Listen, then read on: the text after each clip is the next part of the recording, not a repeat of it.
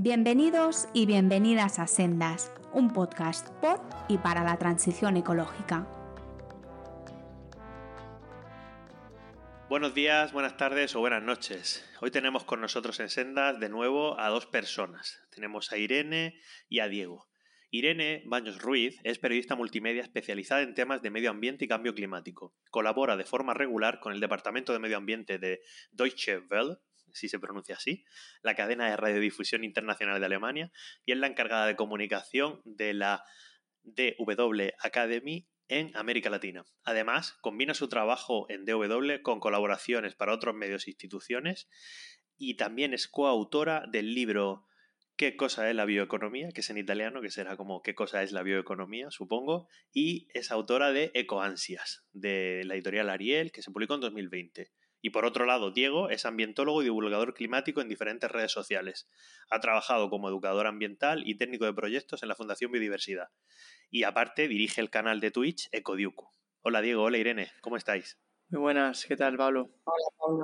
Bueno, pues aquí estáis por fin. Tenemos una tertulia que ya mm, yo tenía ganas de hablar con vosotros y, bueno, poder hablar de todos estos temas con dos personas que estáis ahí en, el día a día de la comunicación, eh, de la comunicación climática, de la comunicación ambiental, de la comunicación de la transición ecológica, pero utilizando eh, canales distintos y, formatos distintos también. Y para comenzar, mm, os quería preguntar eh, un asunto un poco en líneas generales, ¿no? que es la politización de los temas en torno al medio ambiente, en torno al clima. Entendía la politización como, el uso partidista, no como la politización per se, porque cualquier postura siempre va a ser una postura política, ¿no? Pero ¿cómo considera, vosotros consideráis que recientemente esta politización em, o polarización incluso está creciendo o no? Creo que en cuanto a politización, para, claro, para diferenciar uso partidista de uso de político, ¿no? Por decirlo, al final siempre las soluciones, de hecho, yo creo que es uno de los lemas de Senda, ¿no? De las transiciones ecológicas que hay que pasar, va a tener sí o sí una ideología, va a tener sí o sí uh, una. o va a estar politizado de alguna forma. De hecho, el problema de la situación actual se debe a la ausencia de políticas climáticas y ambientales. Por lo tanto, sí que se necesita politizar, por así decirlo, o en mi opinión, claro, el medio ambiente o la lucha contra el cambio climático. Ahora bien, el problema puede ser, como comentábamos, el, em, el uso partidista de, de, cualquier aspecto, a lo mejor eh, cualquier fenómeno meteorológico extremo, cualquier suceso, cualquier evento que pueda tener eh, relación o causa en el cambio climático.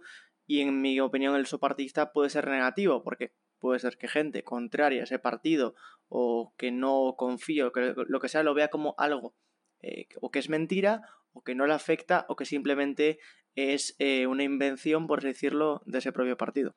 Eh, bueno, yo estoy de acuerdo en esa parte que dice Diego, que por un lado es positivo que haya polarización incluso porque quiere decir que están los titulares. Si interesa a los partidos políticos hacerse con ese tema es porque está generando interés ¿no? en la población pero sí que es un fenómeno a mirar con lupa y con mucho cuidado eh, la utilización cada vez más por parte de partidos especialmente de extremas, ¿no? Eh, lo que venimos a llamar incluso el ecopopulismo, que, que, partió ya en la época de los nazis, ¿no? Que eso Hitler y compañía se apropiaron mucho de todo este discurso de volver a la tierra, de recuperar lo nacional, incluso se les considera casi como los primeros vegetarianos. Eh, y ahora vemos pues a Le Pen o a Vox como los defensores de la tierra. Y realmente a mí, a nivel España por lo menos, lo que me preocupa mucho es eh, qué estamos haciendo mal desde la comunicación por la acción, ¿no?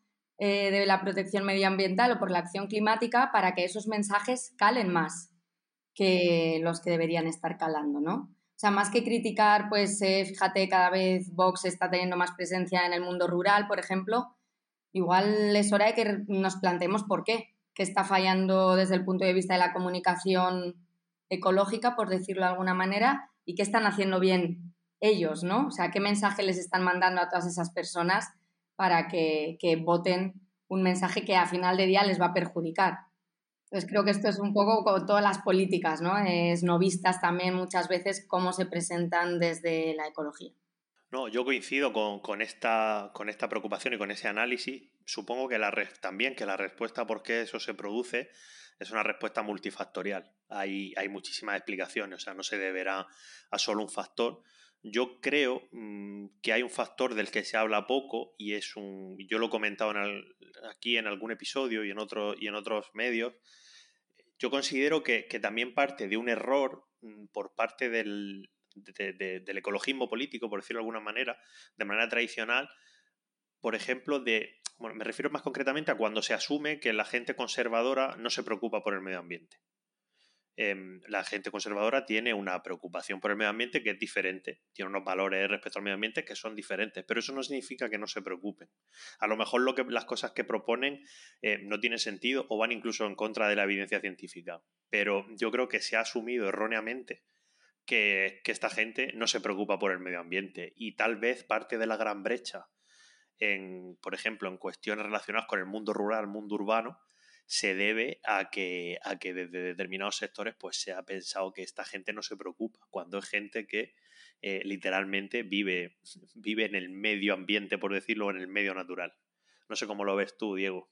Hmm, yo iba a decir eh, lo que comentaba Irene porque se habló de, habló de Le Pen y de Vox y yo creo que son discursos totalmente, bueno, discursos a lo mejor parecidos, pero acciones totalmente diferentes. Porque aunque Vox se presente, en este caso por, por hablar de un ejemplo, ¿no? De, de, lo que estamos comentando, se presente como ese mundo rural, ese, digamos, eh, con eslóganes y así de cercanos al mundo rural, realmente eh, las acciones que hace o su política, su programa va en contra de cualquier eh, rasgo científico, bien negando cambio climático, bien negando desastres como el mar menor, bien negando muchas otras cosas, o incluso perjudicando a agricultores españoles, favoreciendo a lo mejor pues entrada de otros productos de fuera que son más baratos, etc. En cambio, por ejemplo, Le Pen u otros ejemplos son proteccionistas en ese sentido a nivel económico, por lo que potencian o favorecen ese em, digamos, producción nacional, vamos a llamarlo de esa forma. Entonces también son discursos, por ejemplo, el de Vox, totalmente demagogo y que es populista, o sea, no tiene esencia rural ni tiene mucho menos. Pero lo que comentaba Pablo creo que tiene mucha razón. Ese, vamos a decirlo así, abandono comunicativo, porque no creo que se hayan abandonado, pero creo que, de hecho yo lo comenté hace poquito en un sitio, creo que no se le ha comunicado o no se le ha sabido eh, comunicar a la gente del campo y del rural muchas cosas que han tenido, eh, que se han llevado a cabo porque simplemente, pues como decía, se la ha tomado por gente que no le importa el medio ambiente, gente que vive en, el pasado o están atrasados, o claro, es que como viven en el campo no nos van a entender, etcétera, etcétera. Yo creo que, como decía Irene, hay que ver también la raíz de por qué no se ha comunicado y ver discursivamente por qué triunfa un discurso, por decirlo, una narrativa y la otra no. Hmm. Sí, aquí hace poco en, en, en Sendas, me refiero cuando digo aquí, eh, Juanma en el episodio, creo que fue el segundo, no, el tercero, perdón, de filosofía, él hablaba de cómo se utiliza, por ejemplo, actualmente, em, cómo se intentan evitar que se usen términos, porque son términos que unen a, diferentes sensibilidades, ¿no? Pues, por ejemplo, eh, los intereses de los ecologistas los intereses, y los intereses de los agricultores o de los ganaderos son intereses comunes. O sea, es decir, al fin y al cabo, la mayoría de ocasiones los intereses son comunes. Entonces, cuando se, por ejemplo, cuando se intenta evitar que se hable de emergencia climática, cuando se intenta eh, o se demonizan términos como el ecologismo, em, lo que se está haciendo un poco es intentar que determinados agentes se confronten entre sí, entre sí, y de esta confrontación eh, surge también eh, bueno, cierta polarización y en esa polarización pues hay gente que, va a pescar votos, ¿no? Cuando yo creo que los intereses, em, los intereses son los mismos y de hecho, em, por ejemplo, el tema del ecologismo, si nos fuéramos a, su definición más básica, un ecologista es una persona que se preocupa por la conservación del medio ambiente, ya está. Eh, no tiene por qué militar en una entidad ecologista, ni tiene que tener ningún carnet de ningún partido, ni nada mucha gente se quedaría englobada dentro de ese término mm, perfectamente. Ahora bien, em, a determinados sectores lo que les interesa efectivamente es demonizarlo, demonizar ese término. Cuando demoniza ese término, pues hay un sector que no quiere eh, verse incluido en ese término, ¿no? Y eso yo creo que también es lo que estamos viendo. tanto en los casos que comentáis, pero bueno, que es un fenómeno yo creo bastante a nivel, a nivel iba a decir global, pero bueno, entendiendo global como, como el norte, como países del norte, concretamente, una visión un poco eurocéntrica, pero bueno, ya sabéis lo que quiero decir, ¿no? Que en los países de nuestro entorno esto se está viendo, ¿no? Sí, sí, cada vez más, pero yo creo que también eh, lo interesante ahí es, en vez de pensar que algunos partidos demonizan el concepto de ecologismo, de ecologista, es ver también cómo otros se lo apropian.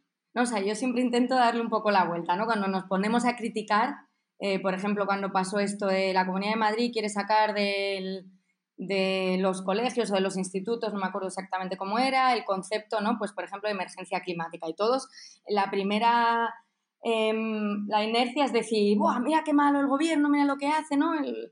este partido político, el otro, está quitándole o ideologizando esto que debería ser por el bien común, ¿vale? Pero ¿cómo hemos llegado hasta ese punto, ¿no? Intentemos hacer un poco de autocrítica también de por qué no solamente es esa persona que está tomando esa decisión, es que una gran mayoría de la población española em, sigue asimilando el ecologismo, sigue asimilando que hablemos de emergencia climática con un, sesgo político, ¿no? Entonces, ¿qué estamos haciendo mal desde la comunicación para que eso ocurra?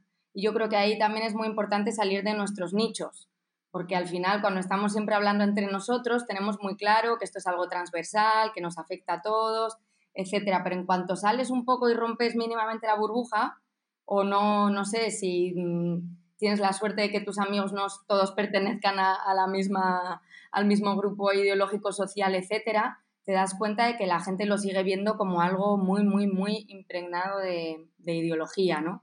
Entonces, eso, simplemente como incidir en hacer autocrítica y ver cómo podemos mejorar eso en vez de quedarnos simplemente en el la gente no lo quiere entender y esto es porque hay cuatro que lo están politizando a su favor. Sí, yo creo que en lo cuanto a mejorar la comunicación eh, o más vulgar, por así decirlo, entendida como divulgación que puede llegar a cualquier extracto social, aunque no tengas interés, sí que creo que hay que hacer una labor de, de aterrizar muchas cosas y mejorar y a lo mejor explicar cosas que no se dan por hecho y que la gente no lo entiende. Pero bueno, referente a la demonización del término ecologismo, creo que se han visto este año dos ejemplos claros. Eh, uno fue cuando la crisis de Ucrania y bueno, la guerra de, de Rusia en Ucrania, em, que en principio eh, bastantes titulares de periódicos y de medios de comunicación de un espectro político concreto salieron a decir que los ecologistas habían pagado las bombas a Putin porque, claro, no sé qué del gas, no sé qué de las renovables y que ahora a ver cómo hacemos. Eh, con los incendios fue un poco lo mismo, que se vieron este verano. La culpa también era de los ecologistas porque eh, si no se em, dejar todo como estaba, ¿no? Ese no tocar el, el, el monte, por decirlo, el bosque, había provocado que esa maleza que a ver que ver qué es maleza y qué no es maleza dentro de lo que es un bosque, eh, había provocado que esos incendios. Entonces siempre se tiende a culpabilizar a, como os decía, un, eh, a un grupo concreto para así también tener un enemigo común. Y también hay que tener en cuenta quién está comunicando, creo, el cambio climático en, la, en los medios. Eh, se vio este verano, por ejemplo, cuando fue el tema de los la ola de calor y los incendios, cuando llevaron a, por ejemplo, cuando alguien habló, una persona de bastante relevancia, de partido político, el, segundo, el primero más grande de España, a decir que, bueno, que solo había aumentado un grado la temperatura en los, en los 150 años, que porque aumente otro gradito más en los próximos 80, pues que no pasaría nada. Entonces hay que buscar esas dos. Primero hacer la autocrítica, creo, de mejorar la comunicación, pero al mismo tiempo saber que no puede recaer la responsabilidad de comunicar cada término de la crisis climática en gente que estamos aquí a, duras penas e intentando hacer lo que podemos y dar lo mejor de, de nosotros y de nosotras. Sí, yo creo que, como decía un poco al principio también, creo que al final esto se explica desde un punto de vista multifactorial es decir, no hay una explicación única y sencilla, sino que es un cúmulo de, un montón de explicaciones, ¿no? Em, una de ellas también es, pues, por ejemplo, cuando comentabas ahora lo de los incendios de este verano, ¿no? Se decía que, que las políticas ecologistas, bueno, de hecho, se llegaba a decir incluso que los ecologistas urbanitas que deciden las políticas del medio rural desde Madrid, que a mí me parece que, bueno, yo como he trabajado en eso, o sea, es decir, la gente tal vez no lo sepa, pero por ejemplo, con el tema de los incendios, yo me hinché, a repetirlo, eh, eh, eh, es una competencia autonómica. O sea, si en tu comunidad autónoma hay un sistema de, prevención de incendios nefasto, me da igual quien gobierne. En tu comunidad autónoma, la culpa principal es de tu comunidad autónoma. Otra cosa es que el Estado pues también tiene que colaborar y tiene que dar apoyo cuando se produce un evento de, de esa índole, ¿no? Todos nos acordamos, por ejemplo, con el volcán de La Palma, ¿no? Pues ahí todo el mundo se vuelca, las brigadas de incendios se vuelcan a nivel estatal, etcétera. Pero es decir, estamos hablando de, competencias que son autonómicas. Entonces, si tú vives en un pueblo de Castilla y León y se te está prendiendo fuego, mm, la culpa es de tu comunidad autónoma, no, no, no de otra gente, ¿no? No de un ecologismo urbanita que gestiona no sé qué, no, ya, incluso ya no solamente se desprestigia el término ecologista, sino que se le añade el urbanita, que es como decir, ya, que, que ya es la, triple polarización, ya es decir, ya no simplemente es que los ecologistas son malos, es que encima son unos pijos de, bueno, porque incluso decían ecologistas de malasaña, eh, explícitamente, y cuando, pero esto no lo digo que lo decía gente en plan en tweets, no, no, no, artículos de opinión, gente en tertulia usando esta terminología, no, no, estoy exagerando ni estoy haciendo un cherry picking de, no es que lo vi por ahí, no, no, no, eh, se usan estos términos, ¿no? Claro, mm, yo creo que esto también se explica porque aquí, pues sobre todo el espectro conservador, eh, ha tenido durante un montón de años eh, unos posicionamientos totalmente negacionistas del cambio climático. Incluso hoy en día mucha gente de partidos conservadores lo sigue teniendo sin tapujos. Entonces, claro, a veces decimos, ay, bueno, es que no se comunica bien lo del cambio climático, es que hay que comunicarlo mejor, es que debería de haber más divulgación, que tú dices, bueno, sí, sí es verdad, pero, pero claro, si tienes al, a los partidos políticos que representan a un porcentaje muy significativo de la sociedad directamente negando este problema, dando la matraca eh, desde hace, vamos, cuando yo empecé la carrera en 2008 ya la daban con este tema, hombre, pues también hay un poco de, un poco bastante, creo yo, de, de responsabilidad ahí, ¿no? Y, no tenemos, como decíais eh, vosotros, que a lo mejor que cargarnos la responsabilidad los que, los que intentamos comunicar este tipo de cosas únicamente. Como si es que lo estamos haciendo mal. Bueno, es que a lo mejor lo estamos haciendo bien, pero nuestra capacidad de influencia eh, es menor simplemente. Claro, lo que pasa es que, bueno, aquí cada cual tira para lo suyo, ¿no? Y como, ¿cuál es la acción más transformadora que puedes hacer a nivel individual? Pues la mía como comunicadora es esa, ¿no? Entonces, ¿en qué debo hacer más autocrítica? Pues es en que no se está quizás comunicando eso de manera correcta, ¿no? Que obviamente hay muchos otros frentes en los que trabajar, por supuesto, y la comunicación ambiental pues debe ir acompañada de esa educación ambiental para que la gente también sepa identificar las mentiras que les están contando los políticos, pero bueno, es que esto eh, obviamente es un tema mucho más transversal que cuesta, ¿no? Y que porque estemos aquí tres tucheando eh, no lo vamos a conseguir en, una semana. Pero bueno, como hay que ir aprendiendo poco a poco, me parece que incluso esa polarización nos puede enseñar algo desde el punto de vista de la comunicación. Y también que también eh, salir un poco de esa comunicación de arriba hacia abajo, ¿no? Intentar eh, meter un poco la influencia desde abajo, porque al final al hablar con la gente que tenemos más cerca eh, y empezar a contarle que esto no solamente para fastidiarle su vida, que yo creo que esa es la clave, ¿no? De lo que también se aprovechan mucho se aprovecha mucho el ecopopulismo de el ecologista, ecologeta pijo de ciudad, lo que quiere es que tú no puedas comer jamón para comérselo él, ¿no? O sea, lo que, como se interpretó, por ejemplo, eh, todas las declaraciones de Garzón. Pero es que el ecologista pijo también es vegano, entonces no quiere jamón Ya, pero... Claro, o sea, tienes que hacer el, tienes que hacer, tienes que hacer el cliché, el cliché Sí, pero luego Garzón fue y se comió el jamoncito en la feria y entonces, no sé si os acordáis. dijeron, pero ¿cómo, cómo? Pero, El ecologista de Rodinger es un poquito, ¿no? El ecologista de Rodinger. Entonces, claro, esos, esos clichés, ¿no? Que, que bueno, que también eh, podemos irnos hacia cómo los vivimos cada uno en, nuestra, en nuestras pieles, ¿no? Ahora que lo has dicho tú, porque yo las navidades, etcétera, esos momentos de estar con la familia es eh, acoso y derribo constante a cada cosa que hago imperfecta. Bueno, tengo la suerte de que en las cenas de Navidad de mi familia no hay cuñados que suelten nada. En ese aspecto, la verdad que la comunicación intrafamiliar eh, la, tengo, la tengo dominada, por así decirlo. Y yendo un poco al tema de la comunicación, que es verdad, como decía Irene, ¿no? que al fin y al cabo, pues cada uno tiene que hacer lo que puede de su parcela y es autocrítico con aquello que, ejerce como no podía ser de otra manera. Eh, ha salido varias veces en, en sendas el tema de, Mm, del papel de los grandes medios de comunicación en cuanto a comunicar las cuestiones relacionadas con la transición ecológica, el cambio climático, etcétera, etcétera.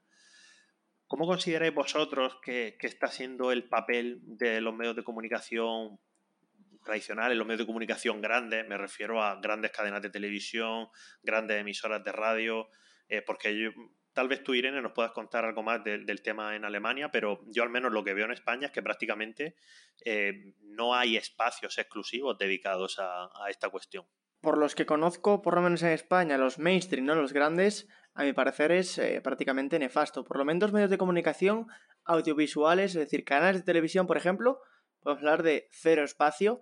Eh, si bueno, si contamos, creo que el único programa de cambio climático que pueda haber en España es el de órbita laica y en Aquí la Tierra cuando se habla un poquito de alguna cosilla. El resto, ninguna cadena tiene nada parecido.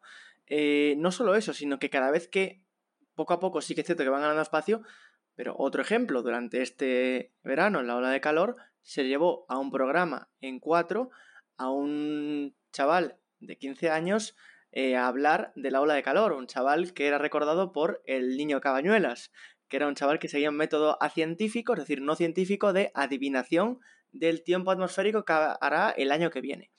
Entonces, el papel es bastante, bastante malo, eh, por lo menos en cuanto a canales de televisión. Es cierto que en prensa escrita creo que cada vez hay más periodistas especializados y especializadas en temas de medio ambiente y cambio climático.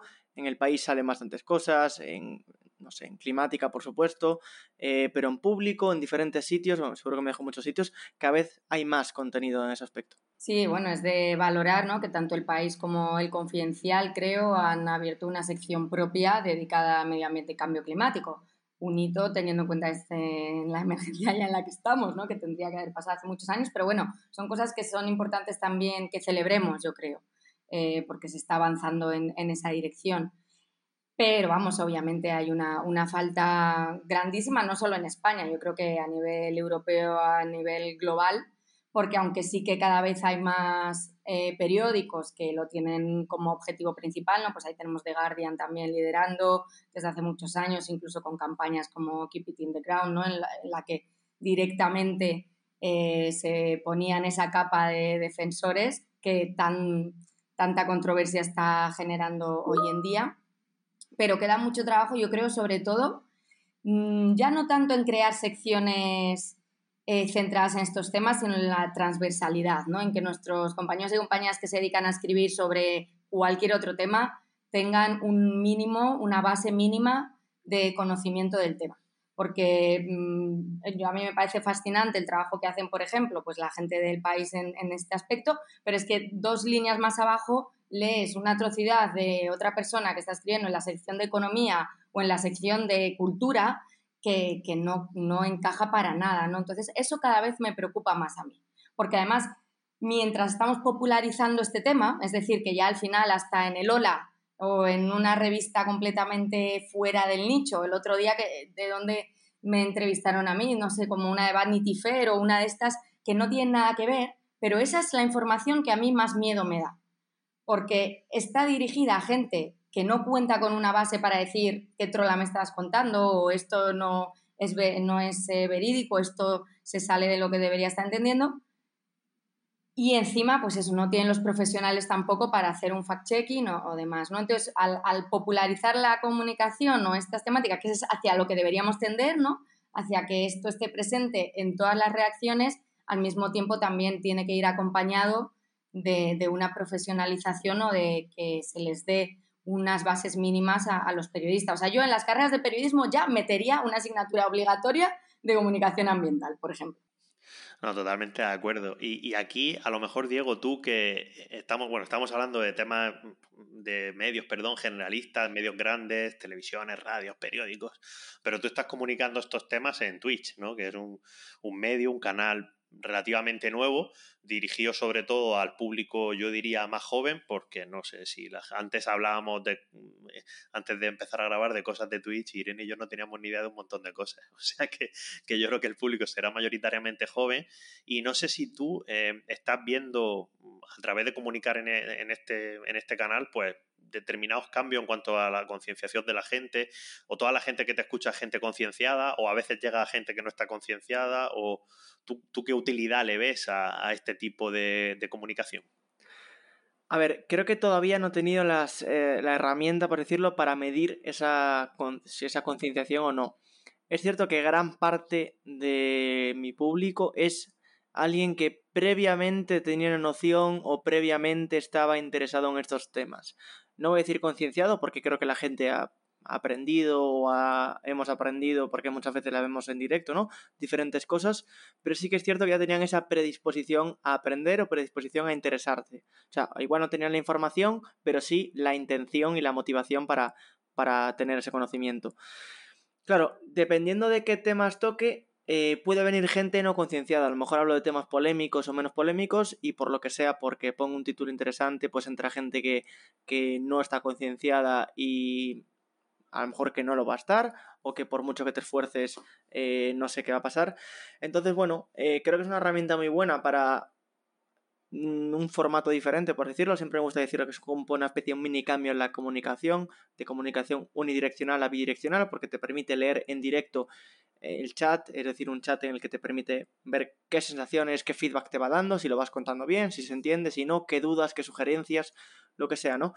Entonces por eso creo que es interesante, porque te permite, entre comillas, entablar una conversación de alguna forma y, eh, como decía un poco Irene, pues hablar ese de, de, abajo a abajo, ¿no? De yo no te estoy simplemente desde mi tribuna, mi columna en X periódico contando mis movidas, sino que también permito que tú me cuentes tus sensaciones de lo que te estoy contando y podamos, pues, eh, iba a decir llegar a un acuerdo, pero muchas veces no llegar a un acuerdo, es explicar, ¿no? o desgranar lo que te estoy contando.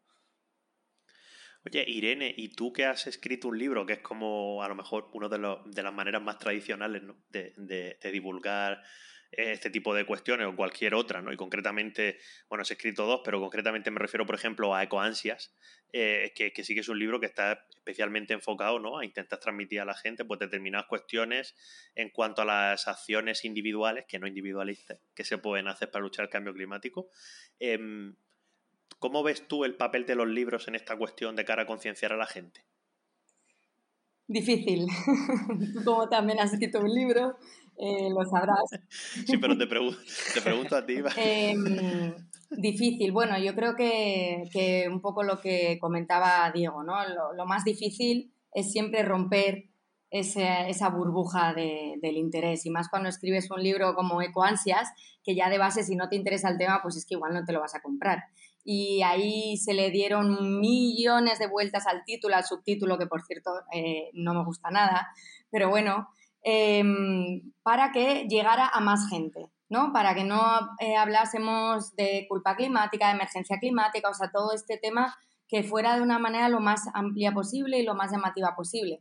Pero al final, al que no le interesa el tema, al negacionista este del que estamos hablando, que es al que hay que convencer, es muy difícil que le llegue este libro Em, si está ya de base, se vende en una sección de medio ambiente eh, y en cuanto te lees la portada te está diciendo qué puedes hacer ¿no? para, para limitar los impactos y demás. Yo creo que la manera en que sí pueden tener un efecto los libros es en, en alianza con otros medios, ¿no? que a través de otros medios no tan dirigidos a ese público inicial que lo va a comprar porque le interesa el tema, puedas hablar a través de entrevistas y demás y decirle, ah, pues mira, esto puede interesarte a ti, aunque seas eh, una persona a la que a priori no le interese el ecologismo. Y ese era un poco mi, idea y mi objetivo, ¿no? Que lo haya conseguido, pues eh, seguramente no. pero, pero bueno, quién sabe, a lo mejor eh, alguien sí que lo ha leído que no lo hubiera leído de primeras un tema, un libro sobre estos temas, ¿no? Yo sí que quiero confiar en eso, también a través de las redes pues de, familia, de amigos, de gente que a priori no están interesadas, pero que luego les dicen, oye, pues he, leído que este libro tiene una perspectiva un poco distinta. Pero, pero bueno, es muy, es muy complicado. Y respecto a lo que hablaba también Diego de las nuevas redes, a mí me gustaría comentar que, claro, con Deutsche Welle, ¿no? Em, se trabaja ahora mucho en Instagram, se está abriendo TikTok. Y yo la verdad es que sufro mucho también en esa transición entre periodismo tradicional y periodismo 4.0, ¿no? Como, lo queramos ya llamar. Porque, mm, y me siento un poco como el dinosaurio, los compañeros dinosaurios cuando llegó el Internet, que se negaban, ¿no? A dejar, por ejemplo, formatos como la radio y que no querían ir online. Pues somos un poco así, pero es verdad que la información ambiental y climática que puede llegar a mucha más gente a través de las redes sociales, pero cómo la transmites, ¿no? O sea, por ejemplo, ahora en los reels, que es la nueva moda, en un 30 segundos, un minuto, ¿cómo puedes transmitir ahí profundidad? ¿Cómo puedes, lo que decimos, no transmitir que esto es por el bien de todo el mundo, que no es ideológico, que todo lo que hay que transmitir en, en unos formatos tan, tan cortos?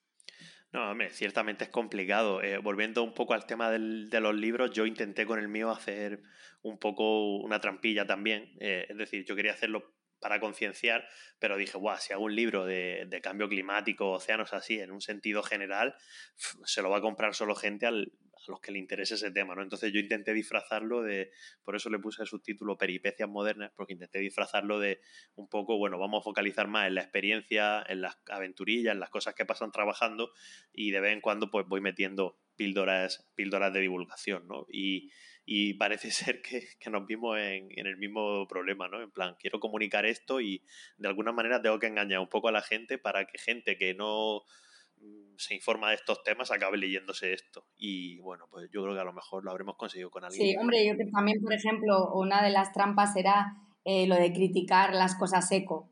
¿no? O sea, yo, por ejemplo, jugaba con lo de no siempre lo eco es lógico, que va en la misma línea eh, que está totalmente en mi línea, pero que puede quizás llamar a alguien que piense que realmente estás criticando eh, a, los, a los pesos estos de cambio climático, ¿no?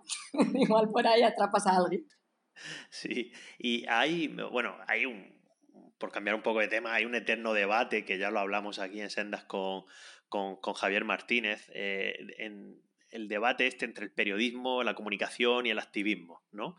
Eh, hay límites, debe de haber límites, no debe de haber límites. Eh, un periodista eh, comunicando, un comunicador comunicando cuestiones de cambio climático o transición ecológica debe ser objetivo o debe ser ecuánime o debe ser justo. ¿Cómo veis vosotros esta cuestión? A ver, claro, yo por la parte periodista no lo sé porque no soy periodista y no quiero hacer ese, esa intromisión, ¿no? De, de esa intromisión laboral. claro, puede que sí que yo tenga dilemas de más de activista y divulgador, ¿no? De a veces sí que los tengo o de incluso personales, de como persona digo, ostras, esto no puede ser así, pero claro, me tengo que, entre comillas, eh, ceñir a lo que dice la evidencia científica en este aspecto o a lo que eh, se debería decir. Entonces, yo sí que tengo ciertas dudas, ciertas contradicciones y ciertos problemas de, vale, esto lo digo como Diego, como Diego persona, o lo digo como ecodiuco divulgador. Eh, claro, lo digo como activista, lo digo como, como qué lo estoy diciendo. Yo soy consciente de que tengo un sesgo obviamente ideológico, por supuesto, como todo el mundo. Em, pero intento siempre que hago la divulgación y de hecho siempre que hago un vídeo que es como eh, esto cerradito, entre comillas, eh, es decir, tiene un inicio y un final, intento que salga siempre el divulgador, ceñiéndome lo máximo posible a los hechos, a la evidencia científica existente y a la realidad que, que, eso, que ofrece la ciencia y los informes. Ahora bien, a veces en mi vena activista o persona sale y explota porque llegas a un momento en el que la realidad te supera y, no sé si es bueno o malo. Yo creo que la gente que me conoce sabe diferenciarlo y si no yo de vez en cuando también digo, mira, ahora lo que estoy diciendo igual no tiene tanta base científica, pero también es necesario decirlo. Sí, pues bueno, me, me gusta lo de las contradicciones porque yo creo que ahí nos vemos todos muy representados y también en lo que dice Diego, yo sí que al tener además el papel de periodista, pero también de autora y de mis propias redes sociales, etcétera, siempre estoy un poco con ese debate o ese dilema de hasta dónde debo llegar como Irene Baños que no manche luego mi credibilidad como periodista, ¿no? Y que no dé la excusa a, a todas esas personas que estamos hablando, ¿no? De decir, claro, pero esta cómo va a ser una periodista creíble si mira lo que pone en sus redes sociales, si tiene una clara ideología, si es, etcétera, etcétera. Entonces, eh, eso siempre, siempre me genera mucho dilema y de hecho me corta mucho a la hora de expresar, por ejemplo, opiniones más fuertes eh, en redes sociales o me, cuido mucho de la apariencia siempre pública que, pueda tener, incluso física, yo creo que es importante, ¿no? A la hora de qué mensaje quieres transmitir para que no te marginalicen o categoricen ya em, en un, esquema que haga que pierdas público de alguna manera. Pero mm, respecto al rol del periodismo, yo creo que se está transformando porque, como sabemos, tampoco nunca en la historia se ha enfrentado a cubrir una encrucijada como esta.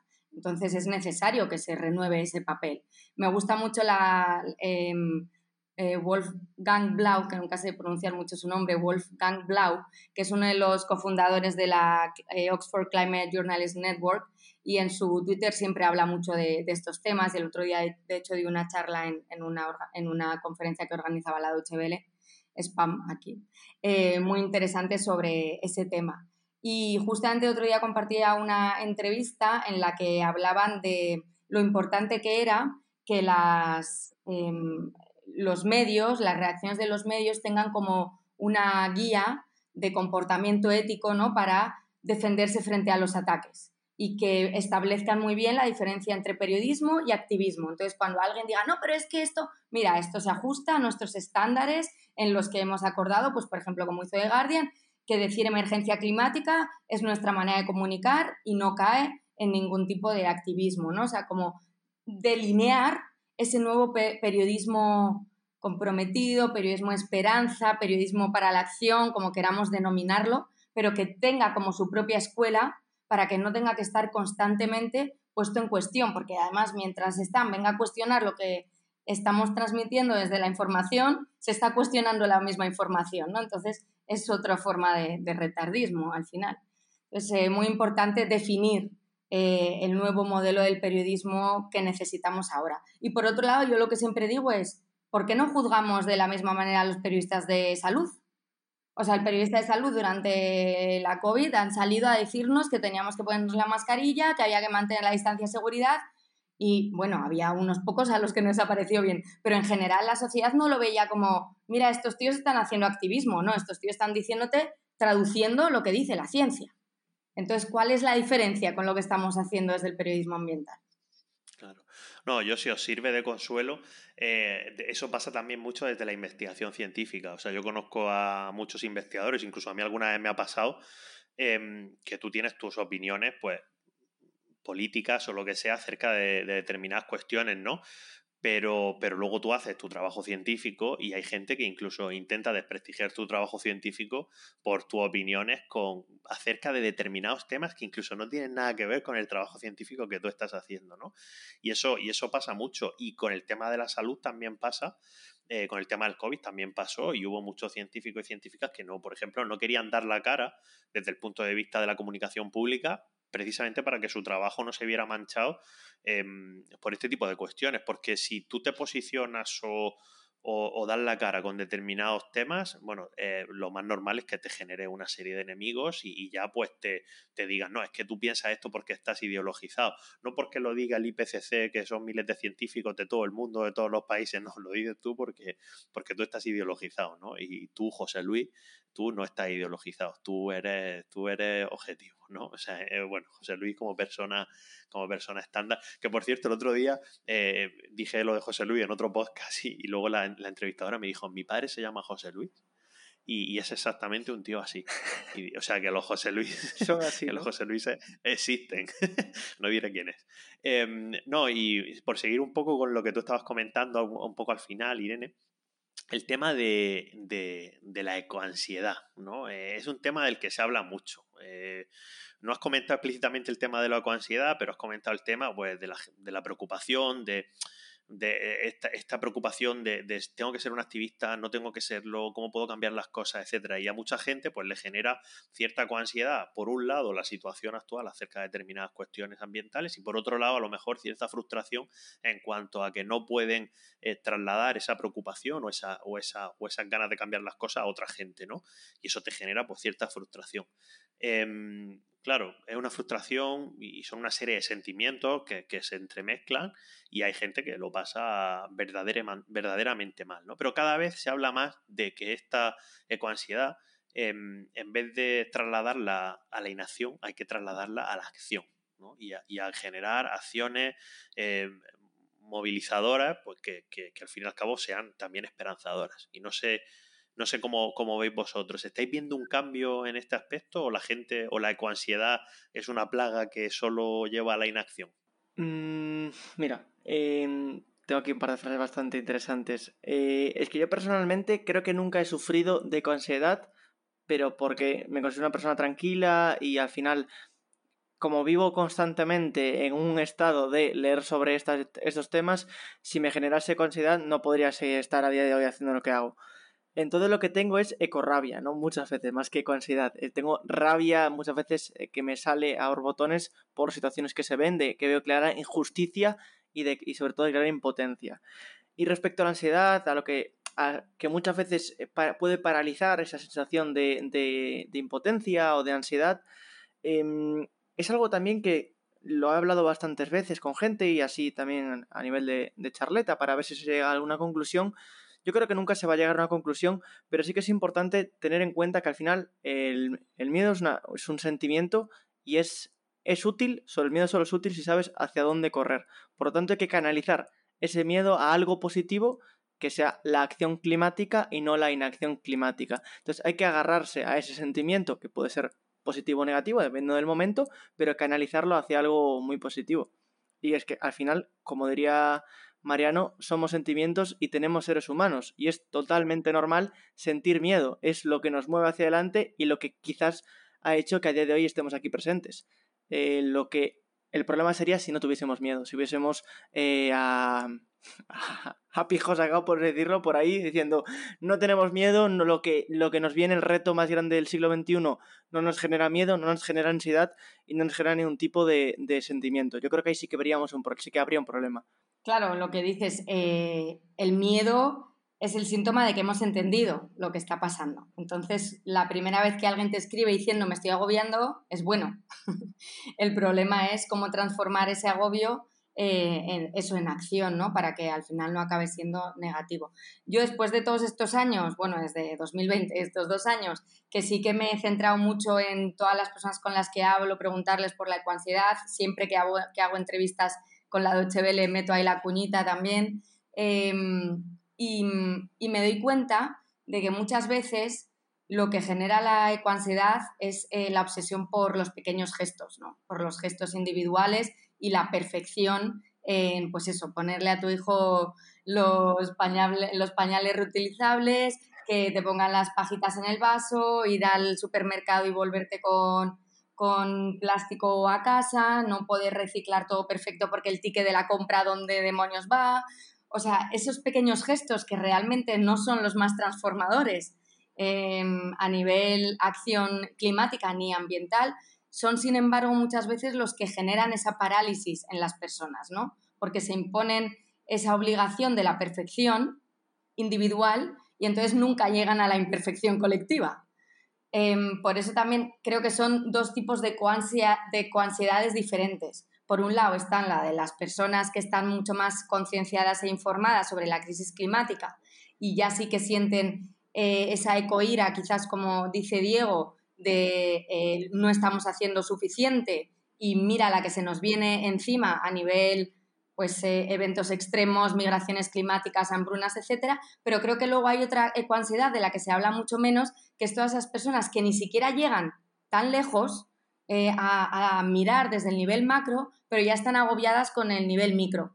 Y esa es la de la que yo me quiero deshacer la primera. ¿no? O sea, prefiero generarles más ecoansiedad en una primera instancia por decirles, no, no, pues que la pajita es el menor de los problemas. Pero para que luego vean que esos problemas más estructurales se cambian desde otra perspectiva, ¿no? Y salgan de sus casas y busquen esos grupos de apoyo, busquen esos colectivos, eh, yo qué sé, pues las cooperativas energéticas, cooperativas alimentarias, etcétera, que les van a producir o que les van a ayudar a salir de ese agobio individual e individualista, como tú sueles decir, Pablo, de puertas adentro. Pero vamos, yo personalmente, eh, con las olas de calor del verano, he sufrido mucha ecoansiedad. He vuelto a los peores niveles de, de, algún momento de mi vida, decir, Dios mío, la que se nos viene encima. Y no solamente me da miedo las consecuencias del cambio climático, sino la revuelta social hacia la que vamos.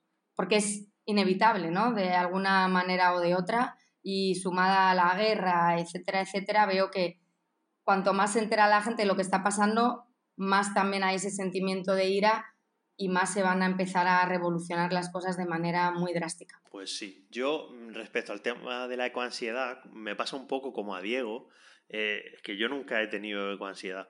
Y, yo estoy notando, sobre todo estos últimos años, acerca de este tema de la ecoansiedad y cuando se dice, yo creo que a, tanto a Diego como a mí nos puede pasar una cosa, esto es una hipótesis que yo tengo, que es que como nosotros estudiamos ya una carrera universitaria, que desde el primer día, eh, si tú tuvieras ecoansiedad, pues seguramente te, desmatricularía y te irías a tu casa, porque los dos hicimos ciencias ambientales, ¿no? Y cuando, cuando tú haces una carrera así, yo yo recuerdo perfectamente con 18 años, pues que, este tipo de problemas, bueno, pues cuando te daban clase, pues que era, cada asignatura era eh, pues problemas, problemas, problemas, problemas, problemas. Y entonces yo creo que eso te hace ciertamente, eh, puede ser que te haga potencialmente resistente a la ecoansiedad. Y, y sí que estoy notando el, perfil, el perfil contrario, que la gente que padece esta ecoansiedad, es gente que viene de otros perfiles profesionales o gente que ha trabajado en otras cuestiones y que en un determinado momento de su vida se aproxima a este tipo de cuestiones desde el punto de vista personal, desde el punto de vista del activismo, y entonces le genera como, como mucha más, mucha más ecoansiedad. Y, lo que quiero decir no es que no es que a muchos no nos genere ecoansiedad. Es que, bueno, a lo mejor ya no, nos generaron tanto cuando estábamos en, la universidad o, en otro, o en otros tipos de formaciones, ¿no? Que al final se te va pasando.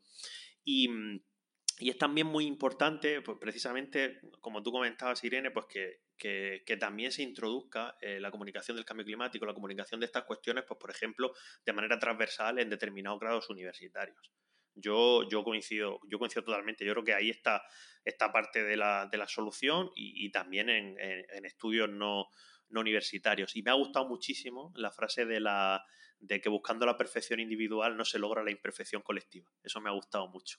Eh, a lo mejor lo usamos como título, a lo mejor no, pero me, ha gustado mucho porque, porque es, cierto. Eh, a veces eh, todos conocemos a alguien eh, que hace todo desde el punto de vista individual mm, perfecto, bueno, o lo intenta, ¿no? Y, pero luego a lo mejor esa persona no intenta que, que, otra gente a su alrededor o que una mayor cantidad de gente haga una o dos de esas cosas que hace esa persona. ¿Sabes? Y eso a mí mm, siempre me ha parecido un poco... Eh, de hecho, esa gente sí que me... Te lo voy a confesar, y a lo mejor un poco feo, pero esa gente a mí sí que me genera ecoansiedad.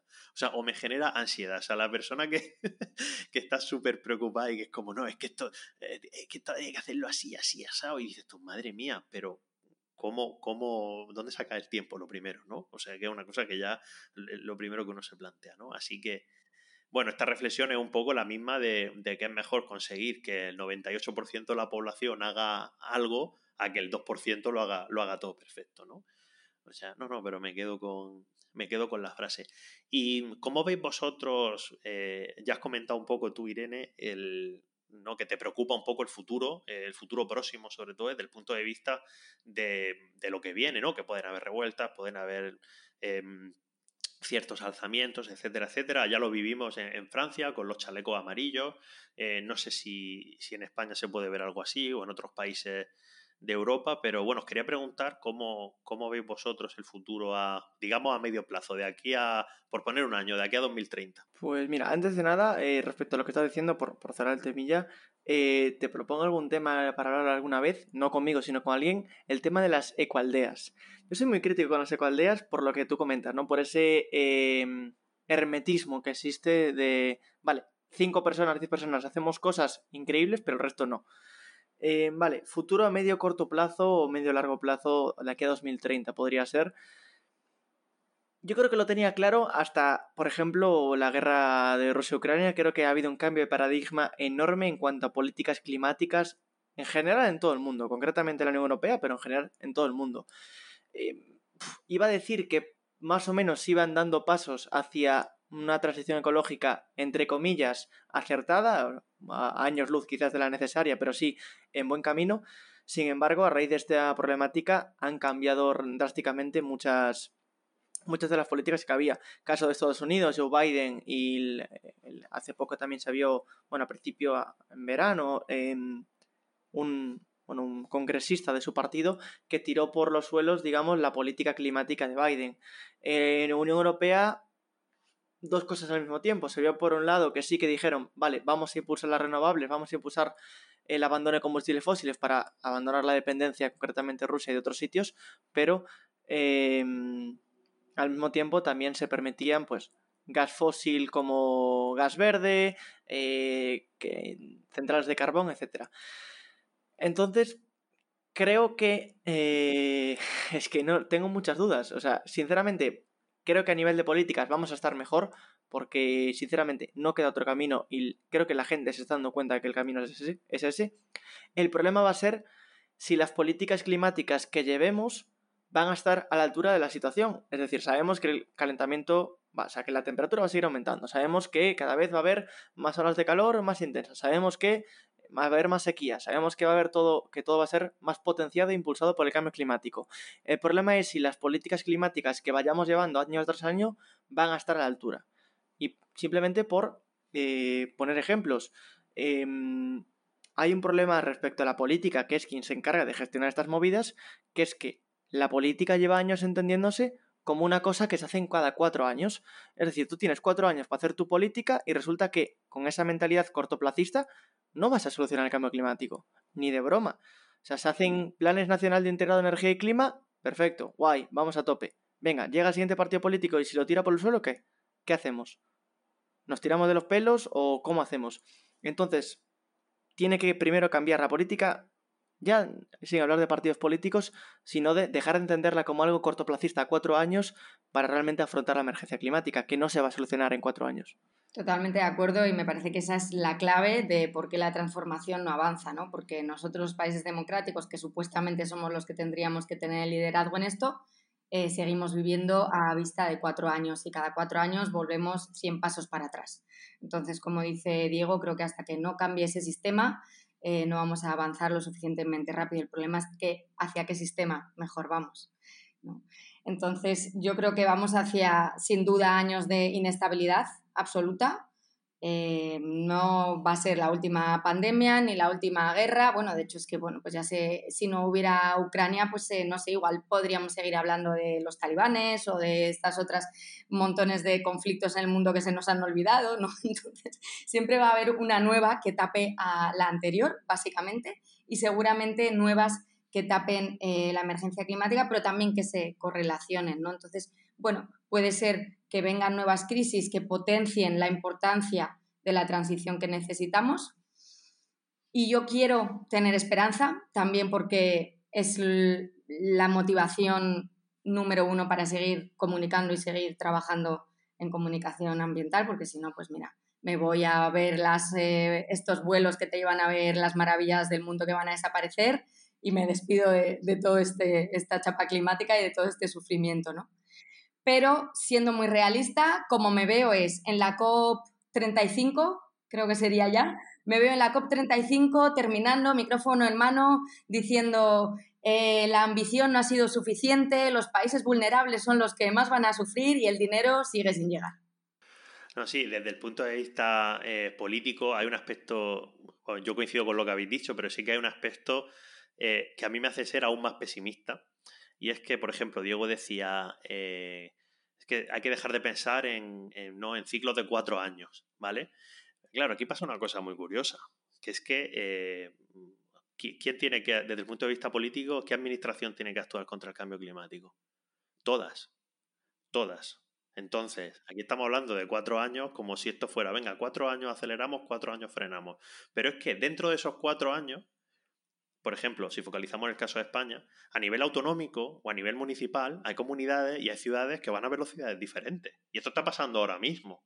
O sea, es que no es simplemente que el ciclo de cuatro años haya un ciclo optimista y un ciclo pesimista, es que dentro de un ciclo optimista en una administración a lo mejor hay ciclos pesimistas o ciclos retardistas, ¿no? Por utilizar un término más correcto en determinadas administraciones. Hace poco lo comentaba en un episodio de Sendas que que ciertamente eh, muchas veces, por ejemplo, nos olvidamos de los ayuntamientos.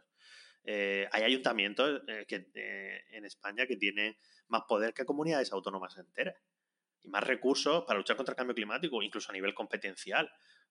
si uno mira dónde están, por ejemplo, si, si uno mira en cuestiones de mitigación, de, de reducción de emisiones, pues se dará cuenta que hay muchas ciudades que pueden reducir las emisiones mucho más que ciertas comunidades autónomas. Y, y, con eso quiero decir que este ciclo de cuatro años son muchos ciclos que a la vez se van produciendo y hay como, como, como una suerte de España, por decirlo de alguna manera, a dos velocidades. Por ejemplo, hablando de esta cuestión, tenemos comunidades autónomas que tienen leyes de cambio climático, tenemos comunidades autónomas que no tienen leyes de cambio climático. A fecha de hoy, tenemos ayuntamientos que tienen oficinas para la transición energética, transición ecológica, tenemos ayuntamientos que no lo tienen, tenemos ayuntamientos que peatonalizan calles, tenemos ayuntamientos que aumentan el tráfico de, vehículos. O sea, es decir, esto está pasando cada día. O sea, por eso yo, bueno, no quiero acabar tan pesimista, ¿no? Pero yo veo lo de los cuatro años, que es cierto, pero es que aparte en el día a día, o sea, hay gente que está trabajando esta cuestión a diferentes velocidades, ¿no? Y a mí me preocupa, sinceramente, eh, yo, yo estaba viendo ciertos movimientos en el espectro conservador eh, que yo consideraba bastante positivos en cuanto a esta cuestión, en cuanto a que, bueno, que parecía que ya no negaban tanto em, eh, según, según qué aspectos relacionados con el cambio climático, pero estoy viendo que están volviendo a las andadas y, ya ligando con el principio de la conversación, que están volviendo a las andadas por el miedo a que eh, estos partidos populistas de extrema derecha les coman la tostada.